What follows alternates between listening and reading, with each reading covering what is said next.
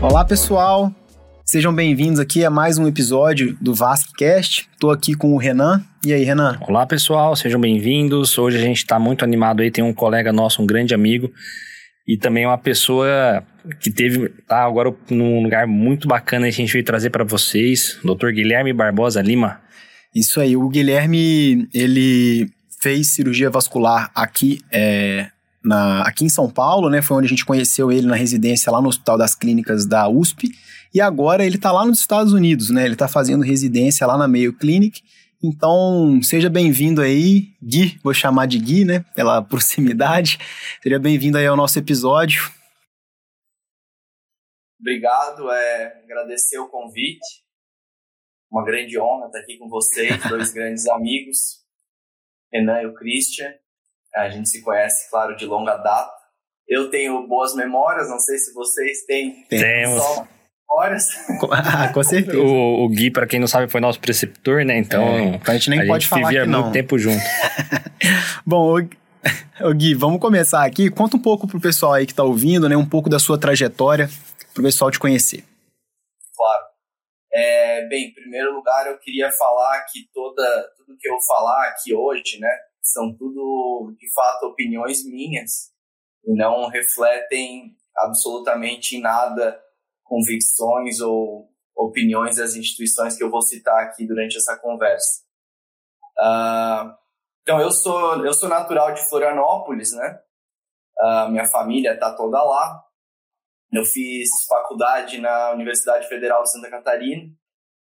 Tive o grande privilégio durante a faculdade de ser mentorado pelo Dr. Pierre Galvani Silveira, que é um grande cirurgião vascular que foi de fato a pessoa que abriu meus olhos para a especialidade, que é uma especialidade maravilhosa, né? imagino que todo mundo que escute a gente aqui tenha esse também esse viés aí e goste de cirurgia vascular, né? Ou então pessoas que têm curiosidade estão buscando, sem dúvida, uma especialidade em que a gente tem muitas opções, né? Desde a gente pode fazer uma parte mais clínica, parte diagnóstica, é uma parte também de tratamento. Uh, então, é uma especialidade muito completa e, com certeza, muito gratificante também. Depois desses seis anos fazendo faculdade em Florianópolis, eu acabei indo para São Paulo, onde nos conhecemos. Uh, então, eu fiz residência de cirurgia geral e de cirurgia vascular no Hospital das Clínicas, né, Universidade de São Paulo. Ah, e depois tive também a honra de ser o preceptor do serviço de cirurgia vascular, o professor Nelson Delucci e o professor Pedro Poeste Leão, é um dos meus grandes mentores durante, uh, durante a residência em São Paulo. E o que aconteceu assim na minha trajetória, que é um pouco diferente das, da maioria das pessoas, dos meus amigos, dos meus colegas, é que quando eu terminei a minha residência, na, na verdade a preceptoria, né, o quinto ano de treinamento no Brasil, uh, eu tive vontade de fazer um ano de pesquisa fora do país. E eu acabei conhecendo o Dr. Gustavo Oderich, que era, um, na época, um cirurgião vascular, era o, era o chair da, da Mayo Clinic naquela ocasião, em 2019, quando eu o conheci. Uh, e acabei é, entrando em contato várias vezes para tentar de fato um, um, fellowship, mas um research fellowship de um ano, né? Uhum. E o meu grande objetivo era iniciar uma linha de pesquisa, que é algo que eu sempre gostei, como eu falei anteriormente, comecei a fazer isso durante a faculdade com o Dr. Pierre, mantive dentro do possível durante a residência, mas realmente não era algo fácil, né? A carga horária Claro, sim. Era super alta, tal, difícil de conciliar pesquisa e, e, residência. Então quis fazer esse ano a mais aí e felizmente consegui uma vaga de Research Fellow com ele, né? Uhum. E, e qual que é? Querem me interromper, porque eu vou, eu vou continuar falando. Pode, não, pode falar. É, conta pra gente um pouco, assim, o que, que é esse Research Fellow. As opções são basicamente o Research Fellowship e o Clinical, né? Perfeito. Quais são as diferenças? Claro, vou, vou chegar lá. Então, uh, eu acabei me interessando mais por um Research Fellow. Eu tinha o interesse de começar meu doutorado, que eu terminei agora em junho desse ano, né, há, há dois meses atrás. Fiz pela Universidade de São Paulo, com orientação do professor é, é, Nelson Delucci, e também com orientação do Dr. Gustavo Odrich, com quem eu estava trabalhando aqui. Uh, e esse foi o meu interesse maior naquele momento. Eu queria realmente ter uma vivência maior com pesquisa, dar um pontapé inicial no meu projeto de doutorado, e eu achei que era uma, é, era uma opção uh, excelente para mim naquele momento. Agora, a outra opção também de ter uma experiência internacional, claro, sem dúvida, é a pessoa vir para cá e fazer um research, um clinical research, né? Uh, desculpa, um clinical fellow. E tem também a opção de fazer o, o, as duas coisas uh, combinadas, né? Tem alguns uhum. programas que são dois anos e é um ano de research e um ano de clínico. Uhum. E, uhum. assim, as opções são, são infinitas, né? Acha-se, encontra-se tudo. Uh, no meu caso, eu não tinha a validação do diploma. Uh, antes de começar a residência na Universidade de São Paulo, o fato é que eu comecei a estudar, inclusive, eu não comecei a estudar, eu comprei material para estudar, eu pensei em fazer residência fora do país, eu tinha feito alguns estágios durante a faculdade fora, mas família toda no Brasil, eu gosto do Brasil, obviamente. Claro. Eu não queria, a princípio, uh, vir para os Estados Unidos fazer residência, eu queria fazer residência no Brasil. Ah, e por isso acabei fazendo toda a residência, etc. E aí tinha essa vontade de explorar e ficar um ano a mais fora, e foi o que eu fiz. Então, para mim, naquele momento, aquilo era, uh, era válido, né? era o que eu estava buscando, realmente era esse ano de pesquisa. Mas então você já tinha, desculpa te interromper, mas você já tinha uma ideia antes de, de fazer alguma coisa fora do Brasil? Você tinha esse interesse já? eu tinha, e inclusive antes de começar a residência, em algum momento eu quis fazer a residência fora do país, e acabei voltando atrás e uhum. decidi que naquela ocasião, naquele momento, o melhor para mim era ficar no Brasil, porque eu sabia, conversando com outras pessoas, o que eu escutei muito é que quem faz residência fora do país dificilmente volta. Né? Uhum, uhum. Vai fazer residência, tu não pode ter aquela. Uh, tu não pode assumir que tu vai voltar para o país, porque isso é uma coisa acho que não é um pensamento realista. Eu acho que quem sai acaba dificilmente voltando. Uhum. E eu não, não queria, na verdade, morar fora do Brasil. Eu queria morar no Brasil. Então eu achava interessante eu fazer o meu treinamento no Brasil. Uh, e se em algum momento eu quisesse fazer uma pesquisa ou alguma especialização, eu podia passar um ano fora. Esse era o meu pensamento. Uhum. Entendi. Uh, e de fato, depois né, da residência, depois da preceptoria, chegou um momento que eu já estava um pouco saturado, eu não queria mais fazer esse ano fora. O que aconteceu foi que eu fui num congresso, conheci o Dr. Odrich, e aí, a, e aí as coisas andaram. Eu fiquei muito impressionado com todas as aulas que ele deu naquela, naquela ocasião, naquele evento. E eu queria muito acompanhar ele, ver o que, que eles estavam fazendo. E como eu falei antes, eu tinha esse interesse de começar meu doutorado também, então a, a, os motivos casaram, né? Uhum. Eu, e era o momento certo de fazer. Também achei que se eu ficasse, começasse a de fato trabalhar, etc., eu dificilmente ia querer sair depois, né? Uhum. Então foi isso que eu fiz. Eu vim para ficar um ano. Uh, vim inicialmente para Mayo Clinic em Rochester, Minnesota.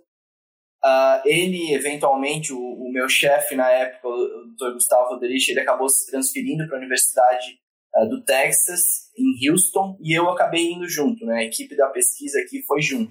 Tá.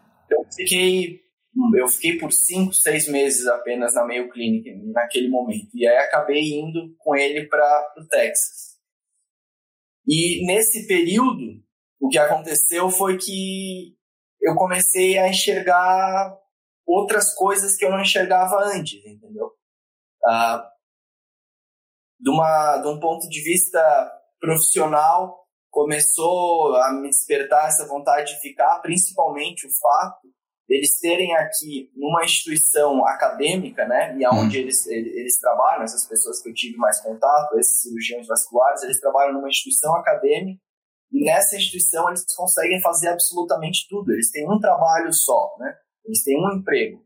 Nesse lugar, eles conseguem cuidar muito bem dos pacientes, eles conseguem né, fazer uh, educação, então eles têm contato, obviamente, com os residentes, têm contato com a equipe de pesquisa, E, claro, eles têm a possibilidade de fazer pesquisa, né? Então, é realmente esse tripé que é uma é de fato algo que eu sempre busquei, assim, eu sempre gostei de pesquisa, eu sempre gostei de cuidar dos pacientes, e eu sempre gostei também dessa desse fator de educação, né? Tá junto com residentes, tá junto com alunos. Sim. E eu comecei a perceber que eles tinham uma condição maravilhosa de fazer isso. E tudo num lugar só, né? Bem mais prático, né? Dá pra... né?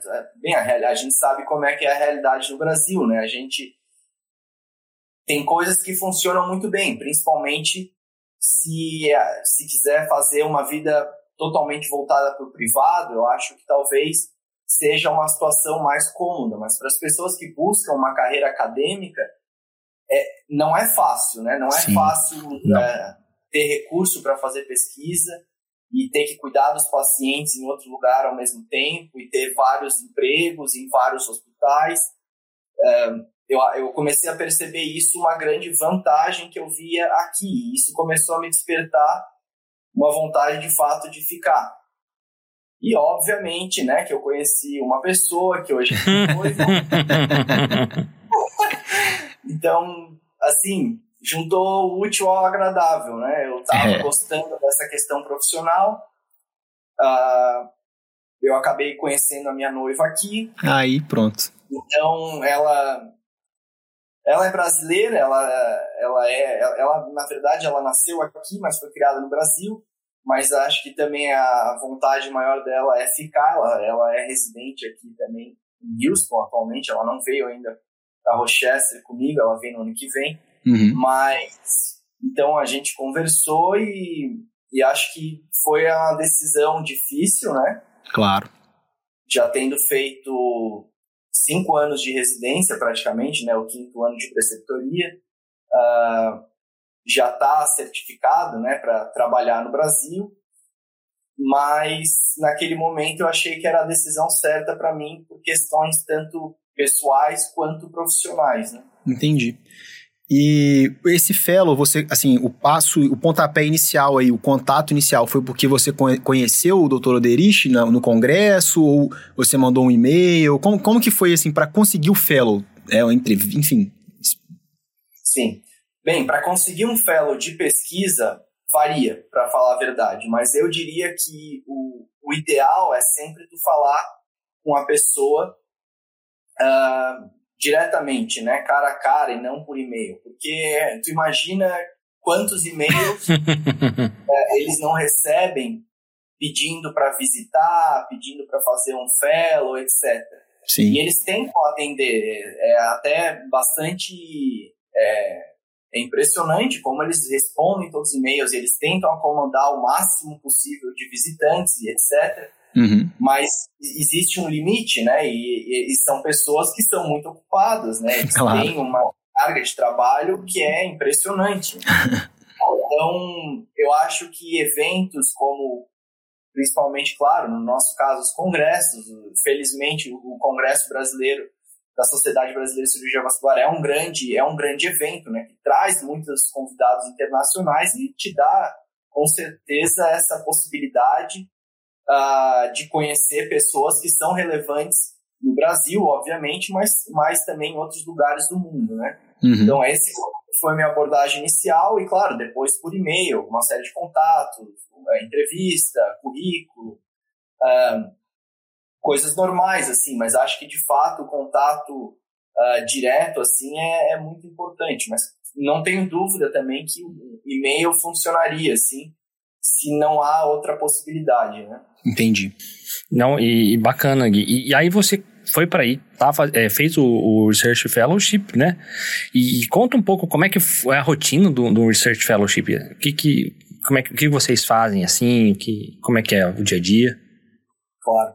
Bem, então, uh, depende, depende que tipo de pesquisa vai ser feita, né? Eu, particularmente, estava totalmente voltado para pesquisa clínica.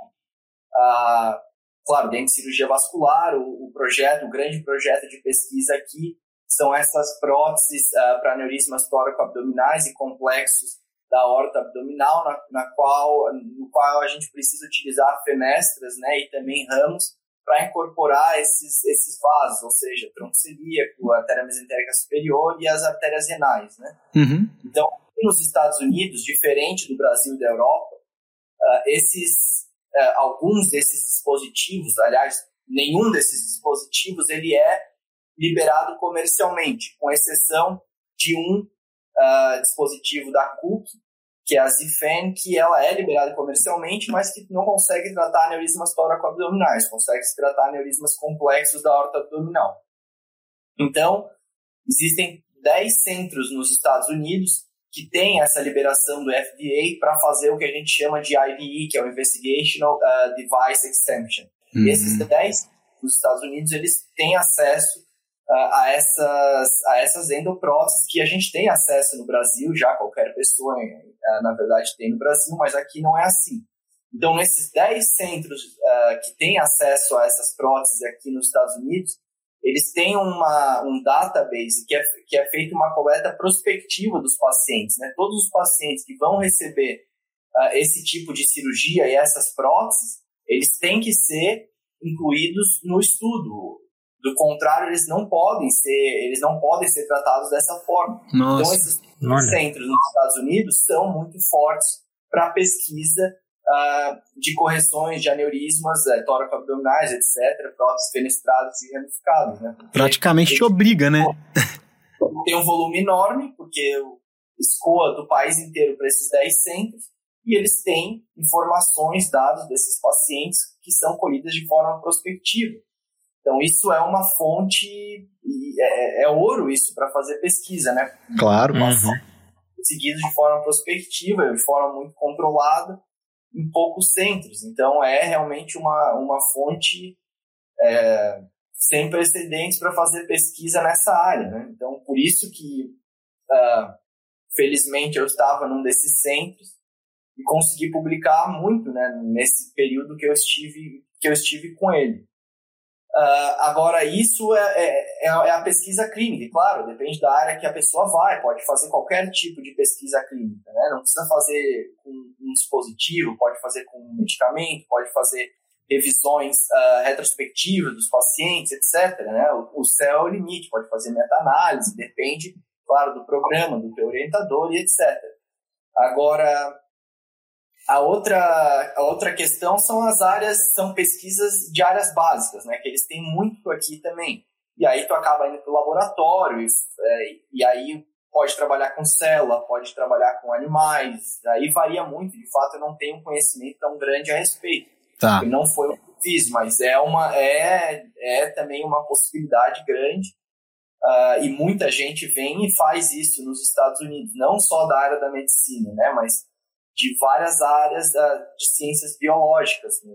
Entendi. E você tem, além dessa, eh, fazendo esse Research Fellow, você tem algum contato também com a parte assistencial ou não? Ou é só assim, você acaba criando um laço aí com o seu preceptor, vamos dizer assim, você o acompanha? Como que funciona isso?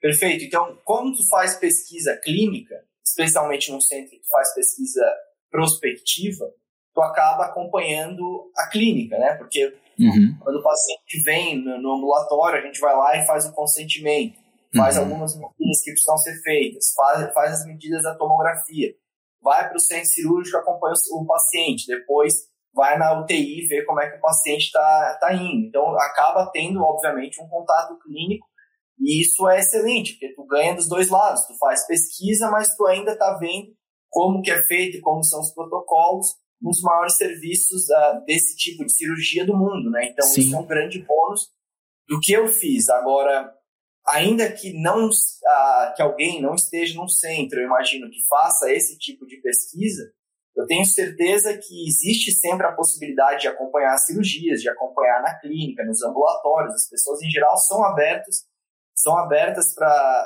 as equipes de pesquisa, especialmente alguém que é da área da medicina de fato, ou que é médico, ou que está querendo vir para cá fazer alguma residência e está fazendo uma, uma experiência de pesquisa, que é algo comum antes de entrar para uma residência. Sim. Uh, são, são situações que, apesar, então, não estar tá lidando diretamente com o paciente, que tem essa possibilidade ao teu alcance, né? Não, muito, muito legal. E, e para fazer o Research Fellowship não precisa ter os steps, né? Não precisa ter o diploma validado. Não precisa, não precisa ter o diploma validado para fazer um research específico, né? Aliás, muitas pessoas que trabalham, uh, que eu tive a oportunidade de conhecer, conhecer aqui, são médicos de outros países que vêm para fazer pesquisa e acabam sendo incorporados pelas instituições e acabam trabalhando como pesquisadores 100% do tempo e não fazem mais um trabalho, digamos assim, diretamente clínico, né? diretamente uh, com cuidado dos pacientes. Lida-se com os pacientes, uhum. mas não fazendo os procedimentos, não tratando diretamente dos pacientes. Né? Ah, tá. A pessoa vai, né, se interessa, às vezes, e aí decide ficar como pesquisador mesmo, cientista, ficar nessa, nessa área. Sim, é uma. É, é, é impressionante a capacidade que que os Estados Unidos têm em captar recursos do hum. mundo. Assim.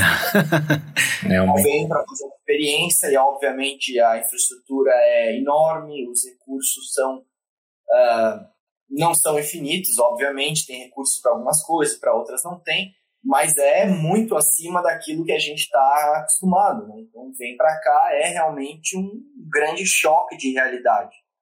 E isso uh, pesa muito, né? E acaba, muitas pessoas acabam ficando, né? Muitas, de, de todos os lugares do mundo.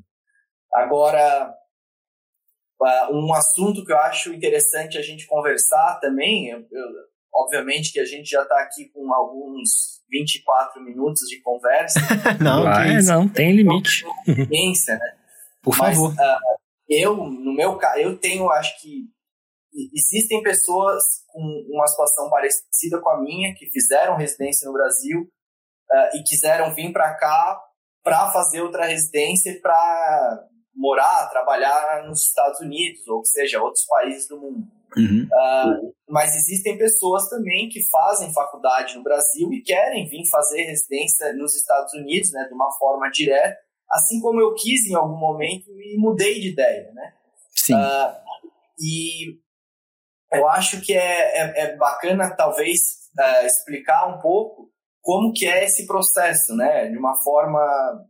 É, é, é um processo é um pouco complexo, mas é totalmente... É, é possível. Tem muitos brasileiros, tem muitas pessoas aqui de outros lugares do mundo que vêm para cá e são residentes das melhores instituições dos Estados Unidos. Ainda que não sejam, ah, sempre vão ser vistos como uh, estudantes de medicina fora do país, existe uma sigla até, etc. Mas isso não impede essas pessoas de darem match, como a gente fala aqui, uh, de serem aceitos, aceitas em grandes instituições. Entendeu? Isso não é uma verdade. Muito tá. antes, pelo contrário, né? Tem, tem brasileiros em tudo. Tem brasileiros, bem, na Mayo Clinic, tem brasileiros uh, em Harvard, tem brasileiros em, em todas as grandes instituições desse país começa a procurar, tem pessoas internacionais, né, não americanas. Sim. Então é, de fato, um nicho totalmente alcançável. Né? Uh, e basicamente esse processo ele, ele é feito, é, a gente como, como uh, estrangeiro tem que fazer as mesmas provas que eles fazem como, uh, como alunos de medicina aqui. Tá. Então existem três, três passos, três steps que eles chamam, né? Uh, a primeira prova eles fazem, eles são, tem quatro anos de faculdade aqui, né? Ah, é? São quatro? Quatro anos de faculdade. Eles têm que fazer um undergrad, que é, não é medicina, né? Eles podem fazer em várias coisas. Tem gente que faz, uh, não sei, pode fazer algo tipo business hum. e e vir para medicina. ah, entendi. Olha. gente. Claro, tem gente que já fa faz áreas mais voltadas para ciências biológicas, que faz mais sentido. Eu diria que essa é a maioria, mas às vezes tu encontra pessoas. Eu falei, eu só, esse exemplo que eu citei, obviamente, não, não é verdade, mas eu quis dizer que não sempre a pessoa parece que vem num caminho para fazer medicina. Entendeu? É, é, um pouco diferente assim, a realidade da nossa. Legal. Uh, mas a gente faz as mesmas provas que eles. Então, a primeira prova é uma prova muito básica, de áreas básicas, cai muito bioquímica, genética. Nossa. Coisas realmente básicas, assim, no começo da nossa faculdade, né? Uh, depois disso, a gente tem uma prova que é já voltada mais para a medicina mesmo, não tão para bioquímica, etc. São provas de é, medicina mesmo interna, é, clínica médica, desculpa, é, é, de cirurgia, pediatria, gineco, obstetrícia, uh, epidemiologia também cai na prova, que nem cai aí nas na, na nossas provas. Então, é uma pegada, digamos, mais parecida com as nossas provas para a residência do Brasil, o STEP tá. 2. Aqui. Beleza. E o STEP 3 também, de uma forma, ele é, de uma forma ou de outra, ela é, é similar ao STEP 2, mas tem algumas diferenças, mas basicamente também são, uh, são assuntos mais clínicos, assim, e não tanto de áreas básicas, né? Tá. Então existem as três fases da prova, Uh, existia duas, o Step 2 antigamente era feito com duas fases, na verdade tinha do, do, duas porções o Step 2, sendo que uma delas era, é, era uma prova prática, atendendo os pacientes, etc. Mas isso com Covid caiu e continua não existindo nesse momento. Ao invés dessa prova prática, atendendo os pacientes, a gente faz uma prova uh, de inglês, uh, inglês médico, é, que é feita, na verdade, online, que tu tem que atender pacientes e, uh, e conversar com eles, etc. Não é nada muito, muito, muito complicado, para ser bem sincero. Mas essa de é. inglês, uh, os americanos, porque você falou que esses steps são mais ou menos o mesmo caminho que eles têm que fazer. Esse, essa etapa, eu imagino que eles não, não precisem fazer, né? Verdade. Essa, a, a, anteriormente, né, quando tinha essas duas posições do Step 2, eles faziam também. Mas tá. agora não tem uma dessas, é, dessas partes, eles não fazem, mas a gente tem que fazer essa prova de proficiência em inglês, que é Justo. totalmente aceitável, né? Pelo amor de Deus. Totalmente, né? Eu estaria estranho se não tivesse, né? Então, assim, de uma forma geral, é, é, é, justo, entende? Porque a gente faz as mesmas provas que eles fazem. Tu vai lá online, marca, tu vai num centro, se vocês quiserem fazer essa prova, vocês podem fazer essa prova. Daqui a duas semanas, se tiver data, pode fazer. Entendi. Qual que é o tempo? Demora, então até tem que estudar. Para quem já terminou a faculdade, tem que voltar a estudar genética. Sim. Bioquímica, é, é, entendeu? É e, biologia. Em, em média, quanto tempo que demora esses steps aí? Você fazer os, os três? É, é uma boa pergunta. Acho que isso varia muito com a pessoa. Uh, as formas de estudar para esses steps, eu sei que antes ninguém sabia direito, né? No Brasil, especialmente, 10 anos atrás, 15 anos atrás. E eu sei que cada vez mais existe uma rede de apoio, tu encontra no Facebook, no Instagram, em várias, vários portais, assim mesmo, várias dicas como se preparar Uh, tem inúmeras pessoas que vêm para cá e acabam criando uh, acabam criando cursos mesmo que tu paga e eles te mostram, ah, faz isso, compra esse material, compra aquele, como que faz a inscrição, como que faz o teu currículo, eles te mostram tudo nesses cursos. Entendi. Eu tive a, a, a sorte de ter, bem, primeiro a, a, a minha noiva, claro, na época a namorada que tava, que tinha passado pelo mesmo processo, e alguns amigos também, entre eles vou citar até o Leonardo Cruz, que é, uh, que é um psiquiatra de Santa Catarina, veio para cá e está refazendo a residência dele, e ele, por exemplo, tem um curso. Ah, tá. Uh, e eu usei muito do material dele para me guiar, e foi, e foi, foi ótimo, Legal. assim, né? Cria-se uma rotina de estudos, uh, e aí tu vai fazendo alguns simulados e tu sabe quanto tu tá fazendo nas provas, né, através desses simulados, né? Tu tem uma noção onde é que tu tá. E aí, dependendo da especialidade que tu quer prestar, se é mais concorrida, menos concorrida, tu faz a prova meio que sabendo a pontuação que tu vai ter, entende? Então, isso, isso é a questão. Se tu quer tirar uma nota extremamente alta, tu pode demorar mais de um ano para fazer o Step 1. Ah, tá. Se tu quer tirar uma, uma nota não tão alta, eu diria que seis meses a oito meses tu consegue estudar para o primeiro step.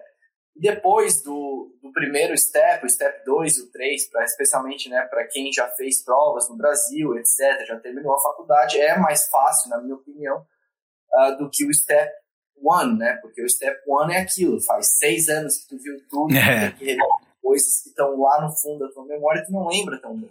Sim. Agora, o STEP 2 3 são coisas que a gente vê no internato, ou quem já fez residência vê na residência, então é um pouco mais fácil. Eu, particularmente, fiz tudo em, sei lá, sete meses.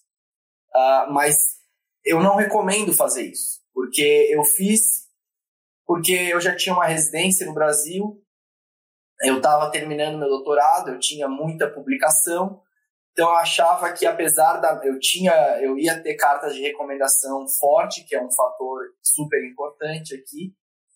Então eu achei que eu tinha uma chance boa, é, tendo visto o meu currículo, de conseguir uma, uma vaga de residência, né? Entendi. Bem, mente deu certo para mim, mas uh, se eu tivesse me programado antes, né? Se eu soubesse que eu queria fazer e não decidido dez meses antes eu queria ficar e fazer uma residência aqui, eu teria feito com um pouco mais de calma. Isso é o que eu indico. Mas se alguém quiser fazer em seis meses tudo. A nota então interfere. A, no, a nota conta para, para entrar na, nas residências. Perfeito. Agora, então, esse é, é, é então, para validar o diploma, é isso que eu falei, são três provas, certo? É, certo. As mesmas provas que eles fazem. Mas isso não te garante uma residência, isso te garante o poder de exercer a medicina nos Estados Unidos. Esse te garante, na verdade, a possibilidade de aplicar para uma residência, porque se tu tem um diploma de médico válido aqui, tu ainda precisa de uma residência, tu precisa de uma residência para poder atuar, de fato. Você não pode simplesmente fez os três steps e abrir o seu consultório, por exemplo? Pode, não pode. Tu vai ter que fazer alguma coisa a mais. Vai ter que fazer uma residência, uma especialização, etc. Né? Tá. Sai da faculdade, sabe, e vai direto. Tá. Pelo menos em nenhuma situação que eu esteja, uh, que eu saiba, assim, todo mundo tem que fazer essas provas Uh, e aí aplica para a residência que quer, que seja clínica geral, né, internal medicine, ou vai fazer o que for, parecido com o Brasil, mas tem que fazer alguma residência. Tá. Uhum. E aí, como é que funciona, né? Uh, por que que essa, por que que eu estou falando sobre esse, essas três fases, esses três steps? Porque essas notas que tu tira, principalmente no step 1 e no 2, é a, é a nota uh, que tu vai aplicar para os programas. Ah, então, sim. Tu, diferente do Brasil, tu não vai fazer uma prova para cada hospital.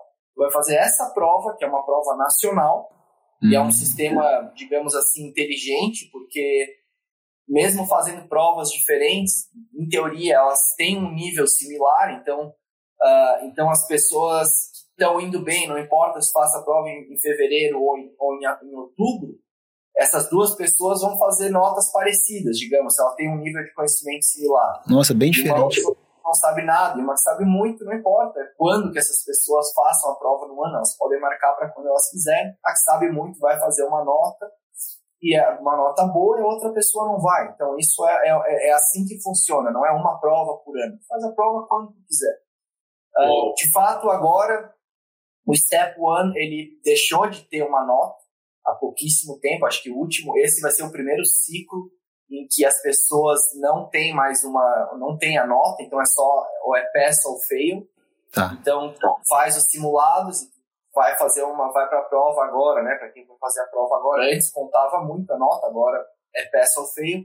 Então imagina-se que a nota do step 2 agora vai ser muito mais importante. O que, sinceramente, é um benefício para um brasileiro que vem para cá, por exemplo alguém que já terminou a faculdade, porque a, a, eu acho que o STEP 2 é muito mais próximo daquilo que a gente estuda para fazer as nossas provas de residência do que o STEP 1. O STEP 1 é, um, é algo que tem áreas básicas, etc., que já está distante para a gente, né? Sim. Mas agora precisa fazer uma boa nota nisso, então é só passar. Isso é, um, é uma facilidade para a gente, eu diria. Uh, e aí, como é que funciona o processo, né? O processo de aplicar para uma residência ou aplicar para um fellowship clínico. Tá. Porque é um fellowship uh, research, né, de pesquisa. Existem também algumas vagas que precisa fazer uma aplicação formal, tem entrevista, etc. Mas existem muitas vagas que as pessoas estão buscando por alguém. Então, tu entra em contato, etc., tu faz uma entrevista tu não precisa fazer todo um, Não precisa fazer uma documentação tão extensa como, como para começar uma, uma residência ou um fellowship clínico. Para começar um fellowship clínico ou para começar uma residência é um processo um tanto quanto mais complexo, né? Uh, e esse acho que é um dos motivos até que quem vem para fazer algo desse tipo tem na cabeça uma ideia de ficar nos Estados Unidos, né? Porque é um, uma residência longa, os programas aqui não são menos do que quatro anos, para programas cirúrgicos não são menos do que cinco anos, uh, e é, envolve todo esse processo de fazer a validação do diploma, depois precisa ter boas cartas de recomendação, uh, e aplicar para as provas, e aplicar para as residências. Como que funciona exatamente tanto o processo do fellow uh, clínico como da, como da, da residência? Existe um sistema nacional uh, que tu vai botar todos os teus dados lá. Tu vai botar as notas que tirou nas provas, e isso é feito uma... É, todos esses sistemas, eles conversam entre si. Esse sistema que tu fez as, tu fez as provas, e esse sistema que tu está submetendo à tua aplicação. Uh, eles então tu bota nesse sistema da aplicação, ele conversa com o teu sistema das notas, ele puxa as notas e tu joga lá todo o teu currículo. E muito importante, tu precisa de quatro cartas de recomendação. Quatro? Claro, quatro cartas de recomendação. E tu quer quatro cartas que sejam relevantes, tu não quer uma carta qualquer. Uhum. Claro. Para tu vir para cá, precisa uh, idealmente, tu ter uma carta de recomendação de alguém que seja reconhecido nos Estados Unidos. Nossa Senhora. Então, o, o, Research Fellow é uma porta de entrada, querendo ou não. Especialmente se tu vai fazer Research Fellow num lugar forte, porque daí tu tem cartas de recomendação dessas pessoas. Claro. Claro, é difícil de ter uma carta de recomendação maravilhosa no Brasil se não fez uma residência, né? Eu tive boas cartas de recomendação do professor Nelson e da doutora Grace Mulatti, né? Nossa assistente do HC, chefe do pronto-socorro então, eles escreveram boas cartas de recomendação para mim, que com certeza fizeram a diferença, mas também, claro, o Oderich escreveu uma carta de recomendação para mim aqui, uh, que eu não, não posso ler, né? é uma carta que eu mando direto para o sistema, mas que eu imagino que seja uma boa carta de recomendação, né? senão não teria conseguido boas entrevistas. Sem dúvida. Uh, então, tem que bota tudo isso num sistema. Uh, e o que, que tu faz depois, depois disso? Tu, basicamente, essa aplicação, tu usa para submeter uh, ah, para todos os programas que tu quer prestar prova de residência, né? Que tu quer ser residente, não sei, tu quer ter uma chance de virar residente lá. Então, existem, acho que há algo nesse momento, um pouco mais do que 80 programas nos Estados Unidos de cirurgia vascular direto, são cinco anos de programa, Uhum. Uh, e a outra opção é fazer cinco anos de cirurgia geral e daí dois anos de fellowship clínico uh, em cirurgia vascular. Essas são as duas opções para se formar cirurgião vascular nos Estados Unidos. E esse mesmo processo é feito para se aplicar para um research clínico. Né? As entrevistas são em momentos distintos, mas é um processo um tanto quanto similar. Uh, o que, que acontece? Depois que tu submete toda a tua aplicação para todos esses programas, uh, eu submeti, por exemplo, para 30 programas, uh, mas vou, vou, te falar que a maioria das pessoas aqui, que eu pelo menos tive a oportunidade de conhecer, dos alunos né, que aplicaram, etc., eles aplicam para todos os programas, para os 80 e tantos programas. E ao longo do, do final do ano, começa a receber os convites para entrevistar nesses lugares. E aí tu vai lá pessoalmente, agora no meu caso e esse ano, no caso do Covid, no ano anterior também tudo está sendo online, então eu fiz todas as entrevistas online. Tá. E, e aí essa, depois dessas entrevistas, o que, que eles levam em conta? Eles levam em conta as tuas notas, uh, né, nos três steps, eles levam em conta o teu currículo, isso inclui as cartas de recomendação e, obviamente, as entrevistas.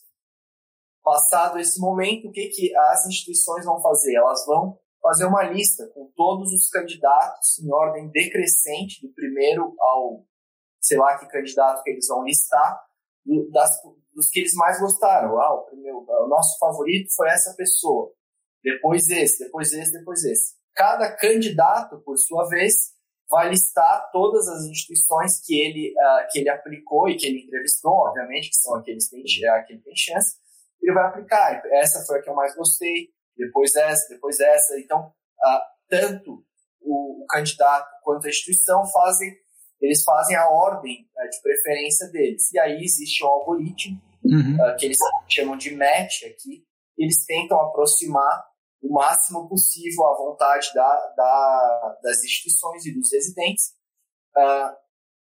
Em primeiro lugar, na verdade, o que é levado mais em conta nesse algoritmo é a vontade do residente, mas é um conjunto de fatores, né? Nunca vi isso. Nunca vi a, a, a, é, vontade do residente ser levada em conta. É, isso aí é uma coisa quase que.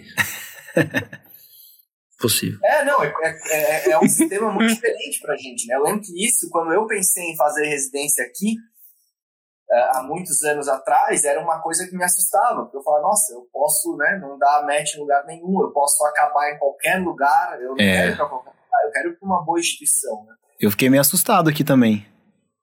Mas, mas agora o fato é, é o seguinte, é, dizem que a partir de 8, 9, 10, se tu tem esse número de entrevistas, tu tá numa situação segura que tu vai conseguir uma residência. Não segura, mas tem uma chance maior, assim, digamos assim.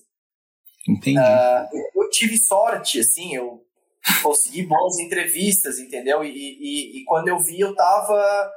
Quando eu tava indo para as entrevistas, até mais do que o esperado, eu estava sentindo uma receptividade muito grande dos programas, mesmo sendo estrangeiros, entende?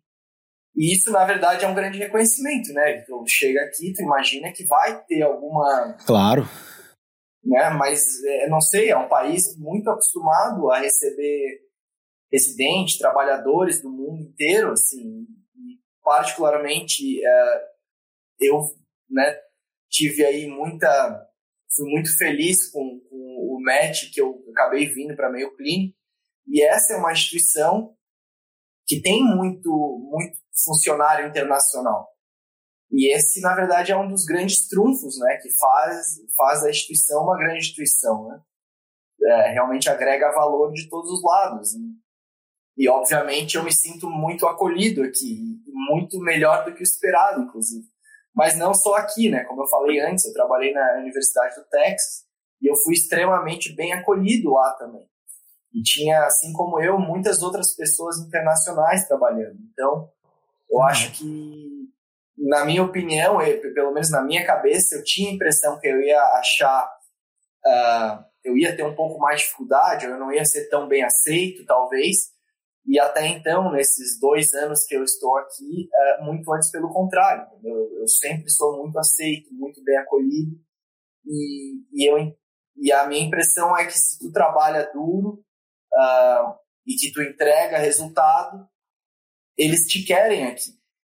É, então. É, tu continue fazendo pesquisa, ou eles querem que tu aplique para uma residência. Uh, parece que à medida que as coisas vão andando certo, vão dando certo e vão andando de uma forma satisfatória, assim, naquilo que está fazendo, as portas começam a se abrir para ti. Uh, essa foi a minha experiência e conversando assim com outras pessoas numa situação semelhante é, é, a, é a sensação que eu tenho, assim, sabe? É um, é um sistema inteligente para captar né, recurso humano é. produtivo, né? Nossa, é Putz, tô impressionado. E é o que eu ia falar também, o Gui ficou falando de sorte, é lógico que tem um fator sorte, mas, é. pô, o currículo do cara também, não é pra puxar saco não, porque eu não preciso, né, mas... É, não só o currículo, já mas... Já tinha a... toda uma bagagem do Brasil, uma residência já de ótima, né, uma ótima residência no Hospital das Clínicas da USP, já tinha aí um doutorado, né, pra ser engatilhado, é, não é assim. Mas também, é, assim, não, não querendo puxar o saco, mas o, o Gui também foi, foi uma grande pessoa, né? Sempre foi uma pessoa muito querida por todo mundo. Então, eu acho que isso, isso também sempre contou muito, né? É, com certeza. Você tem um, um tipo de, de, de, relação interpessoal muito, muito bacana. Tanto coisas que eu, eu praticamente né, absorvi no pouco tempo que a gente estava junto e, e tento levar também para minha vida, inclusive. É.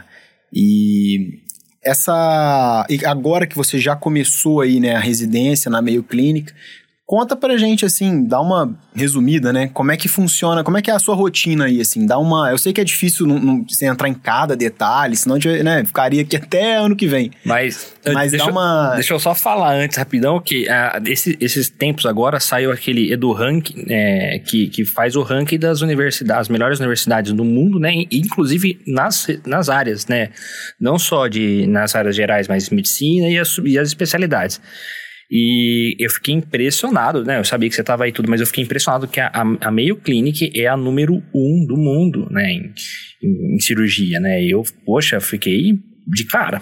E pelo que você me falou, já é assim faz tempo, né? É, não, verdade, assim, é uma, é realmente, é a instituição número um, acho que quase nos últimos 10 anos, se não me engano, nos últimos 7 ou 8 anos, Ah, e é, é um lugar mais de trabalhar, né, é uma experiência única estar aqui. Ah, eu queria falar assim, bem, primeiro eu queria agradecer, obviamente, vocês estão me elogiando aí, mais, acho que mais do que eu mereço, Cala. dizer que sim, que- que, é verdade, assim, de fato, quem quer vir e fazer alguma coisa parecida, né? Eu acho que a pesquisa é uma excelente porta de entrada, mas que não é assim, vir e achar que vai fazer pesquisa das 8 às 4 e, e as coisas vão se abrir, né? O cara tem que, tem que trabalhar, sabe? Tem que... Eu, é, eu fiquei, antes de aplicar para a residência, acho que um ano e meio eu estava trabalhando, e assim, eu, eu apresentei, acho que pra, em, nos principais congressos, a gente publicou nesse, nesse período aí mais de 20 artigos, eu terminei meu doutorado. Então, assim, apesar de estar trabalhando com pesquisa e não estar dando plantão, etc., claro, é, é, é melhor do que estar fazendo residência, não estou dizendo que não é.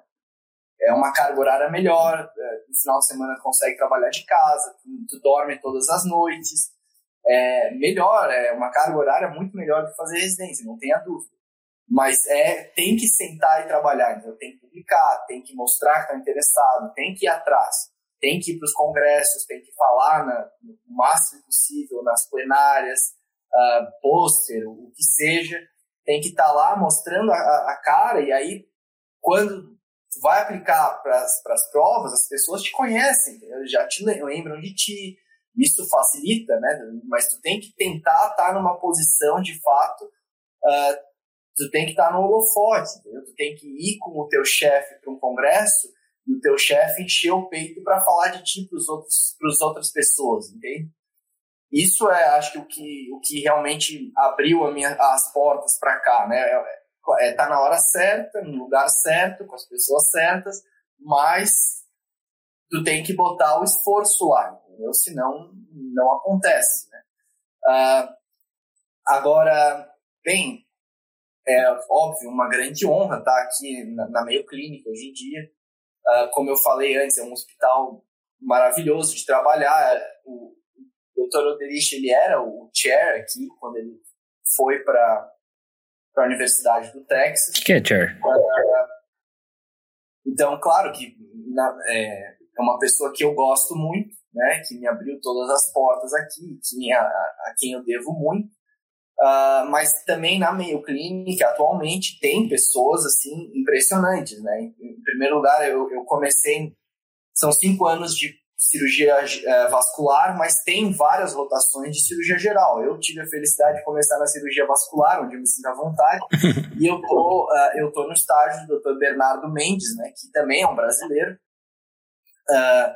ele é do Rio Grande do Sul, de Santa Maria, e fez cirurgia geral no Uh, na Santa Casa de São Paulo e acabou vindo para cá uh, e foi mentorado pelo Dr. Oderich durante a formação dele aqui na Mayo Clinic. Né? E felizmente eu tenho uh, ele agora como um, grande, né, a, a, grande imagem aqui e que faz todos esses casos endovasculares de aneurismas tóraco-abdominais e complexos de aorta, que é de fato Uh, acho que a minha grande paixão dentro da cirurgia vascular, entre outras coisas que eu gosto, mas é o que eu tenho uh, me envolvido mais nos últimos anos, óbvio, na preceptoria do Hospital das Clínicas, professor Nelson, e depois fazendo pesquisa com o Derich, também antes na faculdade com o Dr. Pierre, que é a grande expertise dele.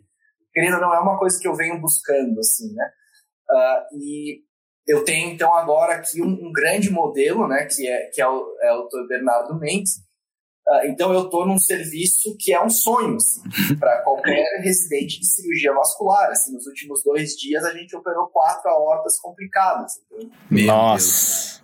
E, e, é um volume muito grande. Tem, a gente fez dois uh, esses physician modified stent grafts, é, né, que é, endopróteses feitas na bancadas, né, sob medida do paciente.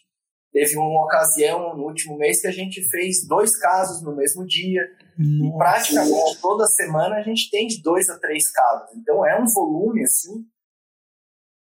Absurdo. Na realidade, entendeu? E o hospital, ele tá, não sei se o tamanho do hospital não, não, não é tão grande quanto o HC, por exemplo. Mas o jeito que o hospital funciona é impressionante, porque tu precisa de uma UTI, tem a UTI. É, ah, não precisa da UTI, que é um, que eles chamam aqui, tipo, é, é, um cuidado intermediário entre enfermaria e UTI. Ah, não vai precisar de UTI? Não. Então eles chamam Progressive Care Unit. Aí vai. Tudo na hora. Então é muito impressionante, né? O dia a dia o hospital funciona muito bem, é, uma, é um motor que está muito. É, é, é, é um Redondo. Sonho, assim, entende? Uh, agora, a rotina, assim, né? Como é que é a rotina? Né? Eu, eu tô aqui há dois meses, então não sei se eu tenho tanta experiência para falar para vocês. O que eu posso falar é mais, obviamente, da cirurgia vascular, que é onde eu tô, não tanto dos outros estágios. Uh, em geral, os residentes vão chegar no hospital uh, normal, sei lá, entre num dia ruim, eu diria na vascular, 4 e meia da manhã. Uh, num dia normal, entre 5 e 5 e meia. E num dia muito bom, chegam às 6, digamos assim. Mas uma média, eu particularmente, chego no hospital, em geral, entre 5, 5 e meia, é um, é um 5 e 15, 5 e meia eu chego. Aí passa a visita dos pacientes, né? Todos os pacientes. Uma, uma coisa que é, que é sensacional do programa é que o residente tá sempre um a um. Então, tu não tá rodando com vários assistentes ao mesmo tempo. Tá rodando com um assistente. Então, tu fica, claro, nos primeiros três anos é um pouco diferente. Quando, tu, quando é um fellow, né, que já tá, já fez cinco anos de cirurgia geral, e tu é fellow, e tu tá só na vascular, ou quando tu é o residente da vascular integrado, né, do programa de cinco anos, tu tá no quarto ou no quinto ano. Então, essas pessoas, eles só estão na vascular. E eles estão por meses com o mesmo, uh, com o mesmo staff, digamos assim, né? Tá. Então eles absorvem tudo que aquela pessoa sabe, entende? Né? Tu não tá com um assistente num dia, com outro no outro, uh, plantão, uh, entendeu? Uh, tu tá com ele por quatro meses, digamos assim. Caraca. Vendo com ambulatório, na cirurgia, no pré-operatório, no pós-operatório. Então é um, é um sistema que eles falam um a um, assim, que é um, é um crescimento é, é, excelente, entende? Porque tu tem realmente um contato profundo com cada, com cada assistente. Isso, isso engaja muito o residente, ou fellow, que seja, e, e, e é muito favorável para o crescimento, né, para o aprendizado. Uh, então, basicamente, o cara chega de manhã, vê os pacientes do, do attending, tu tá, tá rodando. Eu, no meu caso, por exemplo, agora estou com o doutor, o, o doutor Bernardo Mendes, né? Então eu vejo os pacientes dele com, com alguém acima de mim, com ou com um fellow ou com um residente do quarto do quinto ano, a gente passa a visita, vê todos os pacientes, uh, termina a visita, a gente vai pro, pro pré-operatório do centro cirúrgico, fazer uh, consentimento cirúrgico, fazer coisas assim e tal. Aí, em geral, a gente tem das 7h15 às 8h15, todos os dias, com exceção da segunda-feira, a gente tem reunião didática, seja de casos pré-operatórios, seja de grand rounds, que apresentam uma aula, assim, toda semana, pela, em geral, quatro dias, né, terça, quarta, quinta e sexta, de manhã das 7h15 às 8h15, tem alguma reunião didática, que é uma coisa que o grupo não abre mão, que obviamente uh, gera um trabalho, né, porque tu tem que estar tá lá, tem que chegar cedo para dar tempo de fazer isso, mas é óbvio um crescimento grande para os residentes, né? E aí, depois da reunião, vai todo mundo para o centro cirúrgico. Quem não está em dia de centro cirúrgico vai para o ambulatório ver os pacientes. ah, aí de uma forma ou de outra faz todas as cirurgias do dia, faz todos, né, todas as consultas do dia e obrigatoriamente faz um PM round, né, uma passa uma visita tarde barra noite nos pacientes uh, e aí faz o que está faltando, etc. E, e aí vai para casa, eu diria qualquer coisa entre 5 e meia e 8 da noite. Então, essa é uma rotina. Agora, coisas que eu não, alguns fatores que eu não citei, né, que são relevantes assim, é que especificamente aqui, eu tenho certeza que outros, uh, outros hospitais no país também tenham, mas eu sei que aqui é um pouco acima da média nessa questão, mas nesse processo todo, o apoio que existe é, é, é imenso. O que, que eu estou querendo dizer com isso? A gente tem no andar uh, enfermeiras, existem algumas denominações aqui, algumas posições que a gente não tem no Brasil, né, chamam Physician Assistant, uh, Nurse Practitioner, Uh, existem posições diferentes. E elas, a gente tem, a vascular tem cinco, seis enfermeiras dessas que resolvem tudo nos andares enquanto os, os residentes estão no centro cirúrgico, os fellows estão no Nossa senhora, que sonho, hein? BIP, onde que toca o BIP? Toca o BIP delas. Então elas olham, elas tentam resolver, elas vêm, conversam. Então existe uma equipe muito grande por trás uh, ajudando os residentes, de forma que eles conseguem ir para o centro cirúrgico muito mais do que conseguiriam, entende? O, o paciente tem um problema no andar, elas estão lá, elas resolvem, elas vão prescrever os pacientes, elas vão pedir UTI se precisar, elas elas resolvem, assim, é, é, um, é, um, é realmente um fator, assim... Eu não consigo, eu não consigo imaginar, de verdade. Muito impressionante, mas é, é o que eu tô falando, isso não é uh, eu, eu, eu, diria que isso não é tão comum assim do jeito que está funcionando e, a, e, essa experiência que eu estou falando para vocês. Acho que é realmente uma instituição ímpar. Um sonho. Uh, outra coisa que é muito interessante do programa é que eles têm um, sistema que eles falam que são as equipes azuis e as laranjas. Então, o, a, os dias da semana opera-se, um dia opera a equipe laranja, um dia opera a equipe azul, e assim roda. Então, teoricamente, o, alguns assistentes são de uma cor e outros são de outra. Então, eles têm um dia de cirurgia, um dia de ambulatório, um dia de cirurgia, um dia de ambulatório.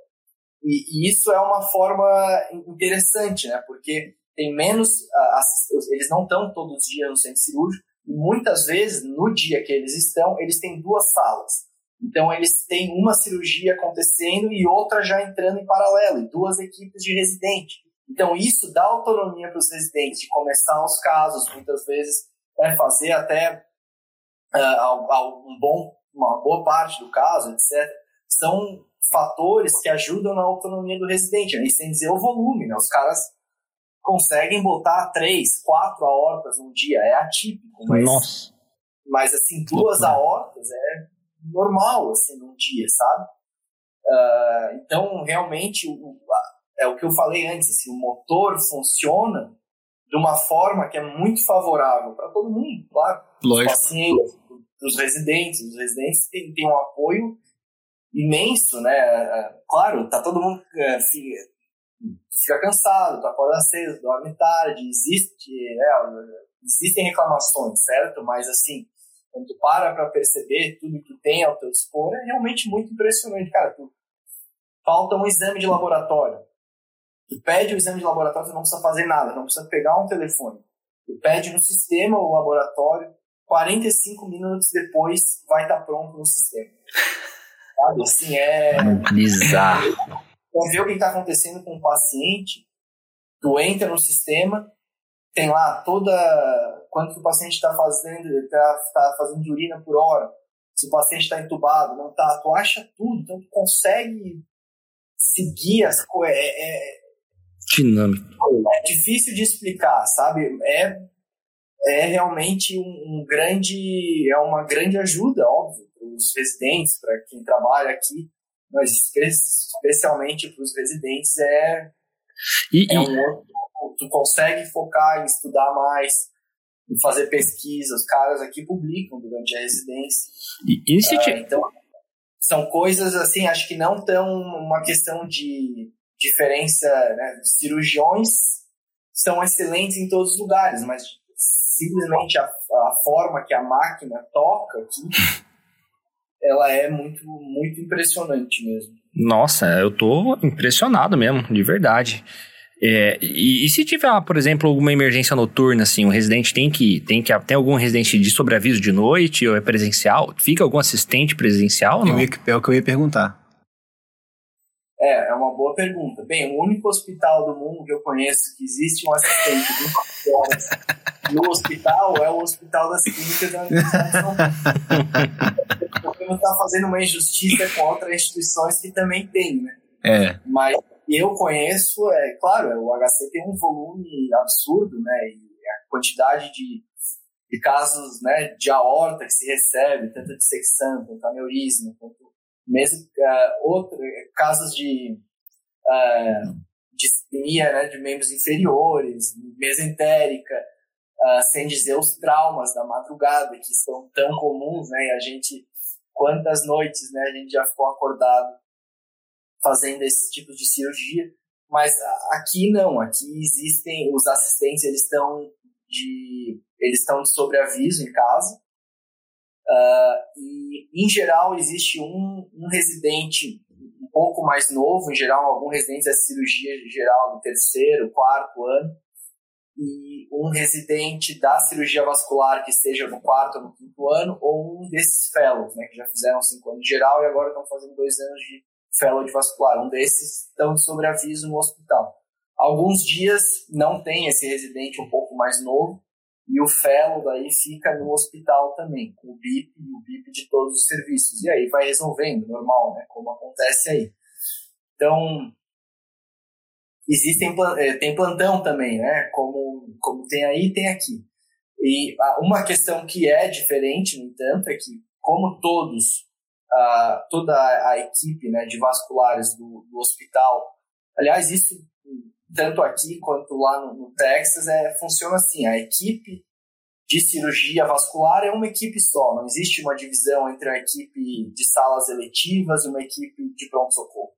Então, os assistentes, eles estão de sobreaviso também. Então, eles são sete, e aí se dividem, um por semana, no final de semana cada um. É, no final de semana, eles cobrem o final de semana inteiro mas são as mesmas pessoas, entende? A gente não lida com um grupo de pronto-socorro e um grupo uh, de cirurgias eletivas, digamos assim. É, é, uma equipe só, né? Então isso é, é uma outra questão que é diferente também daquilo que eu, pelo menos, né, que nós nos acostumamos durante nossa residência. É, o, é, o, que alinha, o que alinha as o que mais uma vez alinha né, o entendimento entre, entre a equipe e, e as condutas também. Né? Sim, é. Pelo que eu tô vendo, assim, é claro, eu tenho certeza que existe uma grande diferença de recursos, né? Mas essa parte organizacional, vamos dizer assim, né, de logística, é uma coisa que eu sinto que, assim, daria para ser melhor aqui sem um grande é, é, esforço financeiro, vamos dizer assim, né? Eu acho que falta um pouco assim, essa parte. É, dá para organizar melhor aqui, né? É, não sei, é, é, é difícil. É, é, uma, é uma questão muito profunda. É, assim. é muita coisa envolvida, né? Por outro lado, também as instituições. Uh, tem instituições excelentes no Brasil, né? Claro, uh, não, sem dúvida mas a gente acha que a gente o que é uma a gente talvez também está fazendo uma comparação que não é totalmente justa que a gente está falando de um serviço privado nos Estados Unidos e comparando com o um hospital uh, do Sistema Único de Saúde do Brasil. Com né? certeza, claro. Ainda mais a Mayo Clinic, né? Não é qualquer hospital dos Estados Unidos.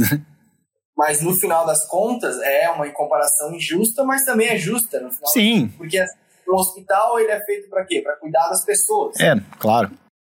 Né? A gente é justa ou não é? Não sei. uh, mas o fato é que acho que a questão financeira tem uma, tem uma relevância enorme. Claro. Porque é uma série de fatores, né? A questão do, dos funcionários virem para o hospital e não terem problema em casa, digamos assim, porque eles têm um retorno financeiro melhor, não precisam trabalhar em vários lugares.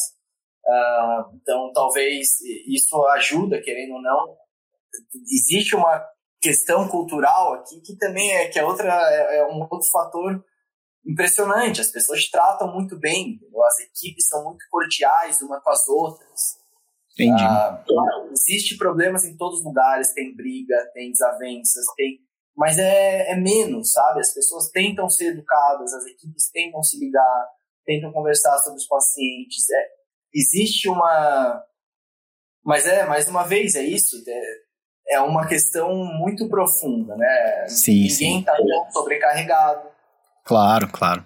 Eles têm uma enfermeira para um paciente. Nossa. É, então. Às vezes, uma enfermeira para dois pacientes. Mas, assim, é realmente, um, um acho que o número de funcionários para cuidar dos pacientes é muito maior. Então, isso gera acho que um, talvez um estresse, talvez o estresse seja o mesmo, mas a capacidade de lidar com aquilo é, é, é melhor, né? Claro. Ah, é. Ah, falou tudo. 15. Então, Sim. acho que a questão financeira, ela é, ela é importante, né? Sim. Agora, também a, o preço da saúde aqui é muito caro, né? Ah, é. Que tu tenha um, um, uh, um plano de saúde, depois chega a conta e não, não é barato também, sabe? Ah, é. Então, é, é diferente, é, é, um sistema completamente diferente.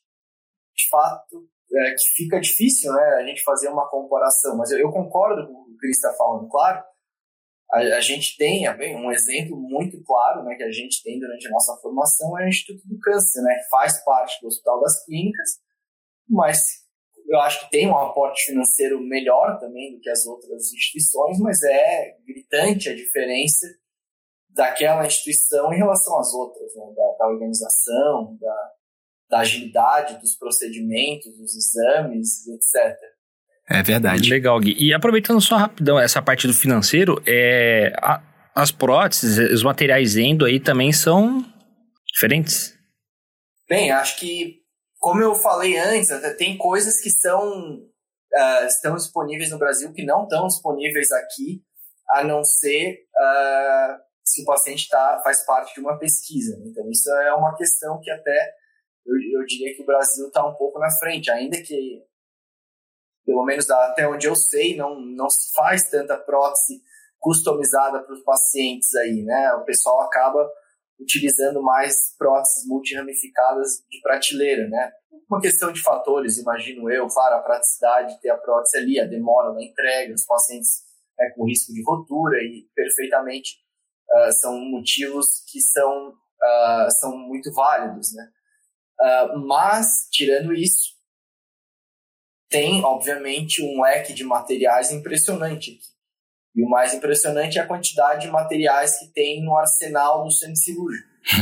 uh, eu não tenho, obviamente, grandes experiências em, em hospitais privados, mas talvez o suficiente para dizer que tem uma grande diferença. Né? Tu vai operar, uh, mesmo num bom hospital privado, tu precisa entrar em contato com a equipe né, que vai fornecer o material, a equipe vai lá, né, os representantes levam o material, etc.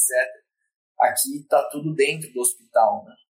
Uh, e muito material, muitas opções de fio guia, de catéter, de stent, todas as próteses, não todas, mas as que eles mais usam, pelo menos, estão dentro do hospital. Uh, então, sim, o arsenal cirúrgico aqui, especialmente endovascular, é, é impressionante. Entendi. Ô Gui, achei muito legal mesmo. Deu pra gente, assim, poxa, ter uma ideia muito melhor de como que faz, né, para poder tentar uma vida aí nos Estados Unidos, ou mesmo que seja transitório, né, um fellow aí, um, um research fellow, essa, essa questão aí dos steps, achei muito legal mesmo. Nossa, é... foi, foi muito, foi, eu, eu não imaginava, né, assim, eu tinha uma, uma, uma pequena noção, mas você falando esclareceu demais, assim, como é que funciona o processo. Exatamente. E assim, queria agradecer imensamente a disponibilidade, né? Como todos nós aqui ouvimos, né? Sua rotina é bastante puxada. Você tá até aí no hospital, né? Tá com um bip aí. então eu sei que não é fácil, mas assim, muito obrigado. Eu acho que vai ajudar muitas pessoas assim que têm uma ideia. Tenho certeza que alguma pessoa aí vai ouvir e vai se sentir é, é, incentivada a tentar algum clinical, é, é algum research fellow ou clinical fellow aí nos Estados Unidos. E muito obrigado aí pela disponibilidade. Bem, eu gostaria de agradecer também o convite, obviamente. O Cris e o Renan dois grandes amigos aí que eu fiz durante a residência. Então é um prazer uh, fazer parte desse projeto de vocês. Parabéns pela iniciativa e que vocês colham bons frutos.